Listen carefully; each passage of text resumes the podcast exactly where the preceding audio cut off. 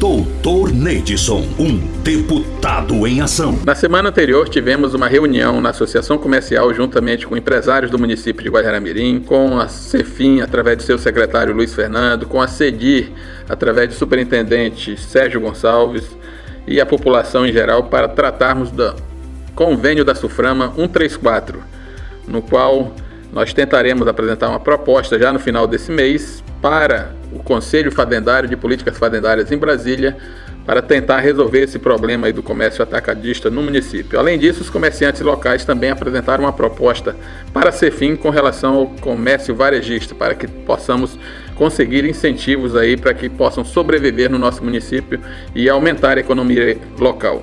Então estaremos trabalhando aí para resolver esses problemas de uma vez por todas e auxiliar o município de Guajará-Mirim no desenvolvimento e no comércio local. Doutor Neidson, um deputado em ação.